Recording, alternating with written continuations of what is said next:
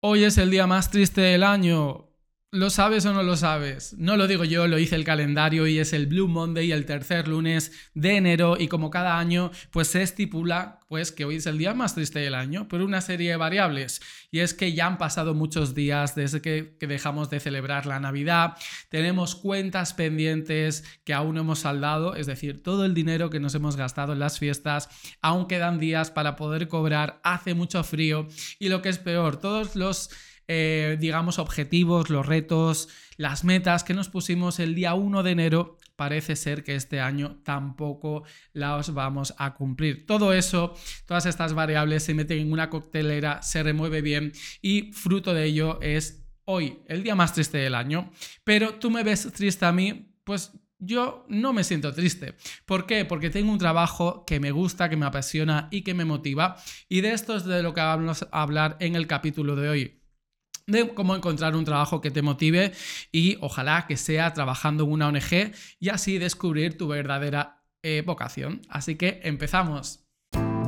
La escuelita de ONG.com, todo sobre campañas de sensibilización y causas sociales, fundraising para cumplir con tu misión.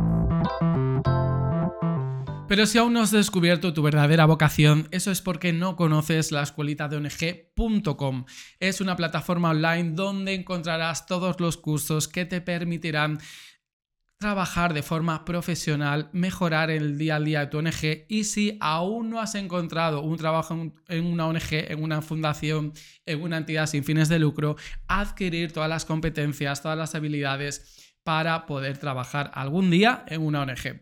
Y es que es de esto de lo que llevamos eh, intentando introducir en este capítulo. Es que el 2023 ya ha empezado y parece ser que aún no nos hemos puesto las pilas. Si estás buscando una manera de descubrir tu vocación y hacer algo significativo para el mundo, para tu comunidad, para tu ciudad, para ti mismo, pues te tengo que decir que trabajar en una ONG es una excelente opción. En este episodio de hoy te explicaré cómo puedes encontrar una oportunidad perfecta para ti y cómo aprovechar el máximo tu experiencia profesional en beneficio de las ONGs y por supuesto que a ti también te cunda, que te levantes independientemente si es un lunes o un viernes con la misma motivación, con la misma alegría con la que me intento yo levantar todos los días. Para ello utilizaremos un término japonés que seguramente hayas oído hablar que se llama Ikigai. En japonés significa la búsqueda del propósito y significado en la vida. Intentaremos encontrar aquello para lo que uno se siente especialmente motivado y comprometido. Por eso al principio del capítulo decía que si tus metas solo están sujetas a una motivación y no a un compromiso y a una convicción interna, pues probablemente no las vayas a cumplir. Fíjate que tener una razón para vivir más allá del salario que puedes cobrar a final de mes es un motivo que inspira a las personas a levantarse, ya no diré con entusiasmo y energía, pero vamos a dejarlo así, a no levantarse tristes, agotadas o de mal humor. Así que en este episodio vamos a hablar utilizando la historia de un tal José, que a ver quién conoce a esta persona, pues cómo se puede eh, aplicar el, eh, el, Ikigai, digamos, a tu realidad si quieres encontrar y buscar un trabajo que no tenga nada que ver con el tuyo porque el tuyo aún no te gusta. Fíjate que la historia de José trata de un empleado en logística que trabajaba en una multinacional. José no estaba satisfecho con su trabajo y sentía que su eh, profesión no contribuía en la sociedad tal como él creía que debería pues gastar una vida, digamos, ya que tenemos que trabajar, pues al menos que ese trabajo tenga un sentido más allá de recibir o percibir una remuneración, un sueldo, un salario, ¿vale? Entonces decidió José trabajar en una ONG o con ONGs o junto a ONGs para intentar eh, alcanzar su propósito. José comenzó a aplicar los principios del Ikigai en su búsqueda, en su búsqueda de un cambio profesional. Y estos principios incluyen pues identificar qué le gusta hacer, cuáles son sus habilidades, es decir, sus fortalezas, qué le da significado al mundo, digamos, por qué es importante esto, que lo haga en la comunidad y qué es lo que genera dinero. Vamos a desglosar estos cuatro principios del Ikigai y a ver cómo lo podríamos aplicar para que tú encuentres un trabajo en una ONG o vayas cambiando poco a poco, paulatinamente, tu profesión por la del tercer sector social. A ver, lo primero que te tienes que preguntar es qué te gusta hacer. Esto es lo primero que tienes que tener claro para trabajar en una ONG y descubrir tu vocación. Lo que te gusta, lo que amas, significa pues hacer realmente aquello que te llene pues de, de, satisfacción o que simplemente te haga sentir bien. No hay más, punto. Es si después de hacer una tarea tú te sientes bien, es que esa tarea es la que realmente pues, te llena, te apasiona y no hay que darle más explicaciones. No da igual que hayas estudiado una carrera profesional y luego pues te guste pues otra. No, no siempre descubrimos en nuestra época de juventud o de adolescencia aquello a lo que nos vamos a dedicar cuando seamos mayores. Esto implica desde dedicar tiempo a tus aficiones hasta pasar tiempo con las personas pues que quieres, que significan algo para ti. Pero, por supuesto, a nivel profesional, a nivel laboral, significa estar donde quieres estar. Siguiendo con el ejemplo, José sí que descubrió lo que le gustaba hacer. Como, empleada, como empleado del sector de la logística en una multinacional, pues la verdad es que José eh, disfrutaba en las tareas organizativas y de gestión de proyectos. Eso sí que le gustaba hacer. Esto le dio una idea de buscar un trabajo en una entidad social en el que pudiera aplicar estas habilidades de gestión de proyectos, de organización, de optimizar procesos, pues aplicarlos en una causa social más allá que en el sector empresarial, que esto es verdaderamente lo que no motivaba a José. Entonces, la primera pregunta que te tienes que hacer para seguir el principio del término Ikigai, que es pues una filosofía japonesa que ya sabes que pues están muy avanzados en este sentido, es, es preguntarte qué te gusta hacer. ¿Te gusta comunicar? ¿Te gusta eh, gestionar el trabajo de los demás? ¿Te gusta, pues no sé, trabajar en equipo? ¿Te gusta diseñar? ¿Te gusta negociar, te gusta hablar, te gusta convencer a gente. En fin, puedes aplicar muchos de los que pueden ser pues tus gustos, tus preferencias a los trabajos de las ONGs, ¿vale? Pero tienes que saber qué es lo que te gusta. Ahora bien, una vez que sabes lo que te gusta, tienes que hacerte otro tipo de pregunta. Tienes que saber en qué eres bueno, es decir, en qué destacas sobre los demás, sobre la persona promedio. Para trabajar en una ONG y descubrir tu pasión, tienes que saber en lo que eres bueno. Significa encontrar una actividad en la que tengas habilidades y talento para lograrlo con facilidad. Con una facilidad ¿En, función de qué? Pues en función de que otra persona haga tu misma tarea y a ti te salga más fácil. Que lo hagas con mayor naturalidad y fluidez. Esto puede cambiar de persona a persona dependiendo de los intereses que tengamos y de las habilidades. Hay gente que, por ejemplo, se le da mejor el deporte, hay gente que se le da muy bien hablar en público, hay gente que aunque sea más introvertida tiene una capacidad para concentrarse y pues supervisar todo un proyecto sin que haya ni un solo fallo. En fin, cada persona es diferente y no todos tenemos que tener las mismas habilidades. José, en la historia paralela que te estoy contando, evaluó sus habilidades para determinar qué tipo de trabajo podría eh, buscar para implementarlas. Descubrió que tenía habilidades en precisamente aquello que le gustaba. Es decir, le gustaba eh, organizar y gestionar proyectos, pero descubrió que le gustaba porque se le daba bien.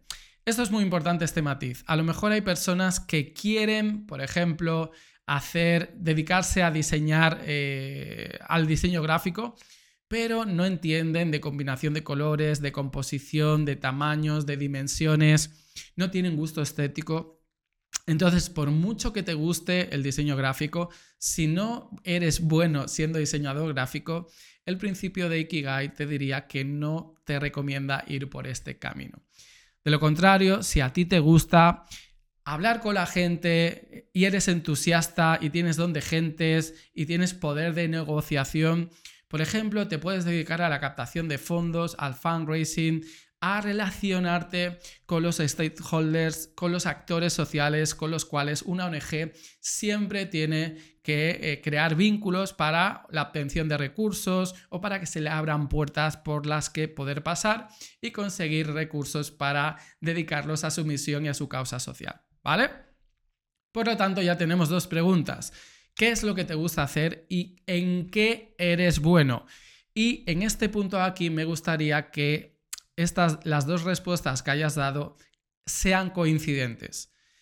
Si te gusta mucho el pádel, pero no eres capaz de pasarla de la red, no podrás ser jugador bueno de pádel. Por lo que tienes que intentar que tus gustos y tus habilidades coincidan. Muy bien, vamos a mirar ahora un poco al exterior. Es decir, sabemos lo que te gusta y sabemos en lo que eres bueno, pero ¿qué necesita el mundo? El tercer punto del principio de Ikigai es aquello que la sociedad necesita. Significa encontrar una manera en la que puedas ser útil, servir y ayudar a tu entorno, ya sea en la comunidad en la que vives o siendo útil allá en otra parte del mundo, ya sea trabajando con una organización sin fines de lucro, por ejemplo, que se dedique a la eh, cooperación internacional. Puede ser, por ejemplo, desde África y tú, trabajar en Europa. O trabajar en, América Latina y trabajar. ¿Me entiendes? Da igual los límites geográficos. Pero tiene que ser útil para un sector del mundo. Ya sea en la otra parte del mundo, ya sea en tu ciudad o ya sea en el vecindario de tu escalera. Pero tus habilidades y en aquello que te gusta hacer tiene que ver que impacta de forma positiva en la vida de los demás. Esos demás pueden ser un, número muy grande o pueden ser un número muy pequeño, pero ese número pequeño tiene que ser lo suficientemente relevante para que tú puedas, y ahora es cuando lo conecto con el siguiente punto, vivir de ello. Es decir, obtener una remuneración aquello que necesita el mundo si satisface unas determinadas necesidades de una forma u otra, alguien o algo, o a partir de crowdfunding, o a partir de subvenciones, o a partir de un salario, alguien te va a recompensar.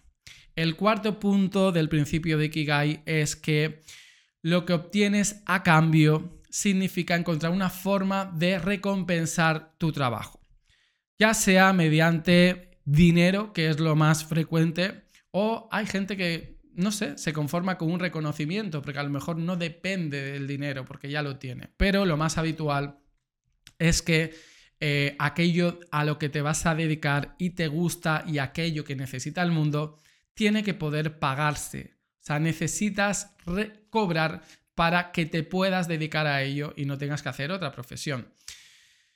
Mira, eh, este en cuestión de organizaciones sin fines de lucro, fundaciones y tercer sector, este es el punto más conflictivo, es el punto más difícil, ya que las ONGs eh, sí que pagan salarios y sí que funcionan a nivel de estructuras organizativas como cualquier otra empresa. Las personas cobran un sueldo. Ahora no vamos a discutir si es un sueldo que está por debajo del mercado o está eh, equitativo. No vamos a hablar de eso, pero sí que es verdad que hay gente que de forma profesional, el día a día, su trabajo, sus horas, su, eh, digamos, puesto de trabajo es remunerado y es una ONG. Así que es posible, eh, sin ir más lejos, yo desde hace 10 años trabajo con personas que están eh, siendo empleadas por una ONG y todas y cada una de ellas tienen un sueldo. Yo que no trabajo en una ONG porque soy consultor de ONGs, soy freelance, soy pequeño empresario, soy autónomo, llámame como quieras, pero no pertenezco a una ONG, pero trabajo para ONGs. Yo los servicios que doy, la formación, las implementaciones que hago, las, eh, las gestiones, las coordinaciones de proyectos para ONGs, todo este trabajo a mí se me paga. Eso no quiere decir que de vez en cuando pueda hacer un voluntariado de forma totalmente gratuita. Pero la fuente de ingresos, que es el cuarto principio del Ikigai, tiene que estar resuelta. El Ikigai es un concepto importante que, nos que te va a ayudar a encontrar un propósito en la vida en base a estos cuatro principios. ¿Qué es lo que te gusta, en qué eres bueno, qué necesita el mundo y cómo se te puede pagar? Ahora bien, tienes estos cuatro, eh, estas cuatro variables. Con estas cuatro variables, insisto, te vas a reír cuando consigas hacer un match y cuando consigas tenerlas bien de los Blue Mondays, de las depresiones, de los días tristes, de los días que, en los que vas a estar desmotivado. Porque realmente si estás haciendo algo que te gusta, encima se te da bien, encima te reconocen, el mundo necesita lo que tú estás haciendo y te lo reconocen a partir de un sueldo y de un salario, pues ¿qué más puedes pedir? En serio, este es el equilibrio eh, laboral y profesional que puedes encontrar y no hay nada más allá de esto. Es decir, si te fijas, la gente que está frustrada es porque alguna de estas cuatro variables no se termina de cumplir, ¿de acuerdo? Puede haber una quinta variable, puede haber una quinta variable y es que el entorno te resulte favorable. Es decir, tú puedes, te puede eh, gustar, eh, imagínate, ser un abogado y ser muy buen abogado y que el mundo necesite personas que defiendan pues eh, causas y que, y que, y que, digamos, y que lleven adelante acciones justas, ¿no? legales, para que protejan al más débil. Y en cambio puedas pagar un buen y que puedas recibir un buen salario para ello. Y a lo mejor el entorno puede que tengas que tu jefe sea muy mala persona, que te haga la vida imposible, entonces no estarías equilibrado. Pero es verdad que el entorno influye mucho a la hora de sentirte bien y de encontrar un trabajo y de descubrir tu vocación. Pero si obviamos este quinto elemento, que es el entorno, porque hay cosas que no dependen de ti, sí que puedes tomar acción entre estas cuatro opciones. Sí que puedes descubrir qué es aquello que te gusta hacer, qué es aquello en lo que eres bueno, qué necesita el mundo, es decir, qué nuevas necesidades eh, hay por cubrir y sobre todo que detectes aquellas organizaciones en las que te puedan eh, sustentar, digamos, pagarte una retribución, un sueldo, una compensación económica por el trabajo que hagas. Pero si estás desorientado, no solo desorientado, quiero serte sincero y honesto, siempre en septiembre y en enero, que si te das cuenta coinciden con un gran periodo de vacaciones, recibo bastantes eh, consultas, dudas, emails de personas que ya están trabajando, incluso son buenos profesionales en la empresa privada, pero necesitan hacer un cambio en sus vidas, porque las vacaciones lo que te hace es replantearte tu modelo de vida, eh, te hace desconectar un poco de trabajo, tomar distancia y desde la distancia vemos mejor aquello que nos gusta y aquello que no nos gusta. Y si aquello que nos gusta eh, tiene mucho más peso de lo que nos gusta, pues si somos gente de acción y queremos tomar la iniciativa en nuestras vidas, nos empuja a buscar cambios, cambios pues en otros entornos. Y uno de los entornos más atractivos para las personas que quieren buscar un sentido a su vida y un propósito a su existencia es el tercer sector social. Son las organizaciones sin fines de lucro, son las ONGs, son las fundaciones, son aquellas entidades que trabajan con causas sociales, que trabajan con niños, con enfermedades, con colectivos de derechos vulnerados, en fin. Cada uno de nosotros tiene su propia sensibilidad y cada uno de nosotros sabe qué le gusta y qué es lo que no gusta. Si eres como yo, que nunca te has terminado de decidir por una causa social, pero te gustan ayudar a las personas que ayudan, es decir, ayudar, poner a disposición tus servicios a aquellas entidades organizadas que trabajan causas sociales, como son las ONGs, pues puedes que te sientas identificado con mi caso. Yo soy consultor de ONGs y pongo mi Ikigai a disposición de las entidades que me quieran contratar. Por eso, si necesitas eh, guía, hay un curso que se llama Consultores, o sea, un curso para formar a futuros consultores de ONGs.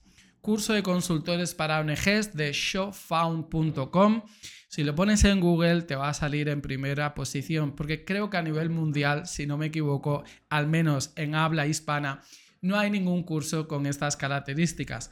Te hablo de mi experiencia y cómo he podido cambiar de un trabajo de la empresa privada a un trabajo eh, que, sigo siendo, que sigue siendo privado, digamos, porque soy consultor, pero que solo trabaja única y exclusivamente con ONGs, no trabaja con empresas, no trabaja con gobiernos, solo con ONGs. Así que si estás en un momento indeciso en que quieres buscar un cambio, espero que este episodio de hoy te haya resultado útil. Nos vemos en más episodios de la escuelita de ONG.com. Hasta luego.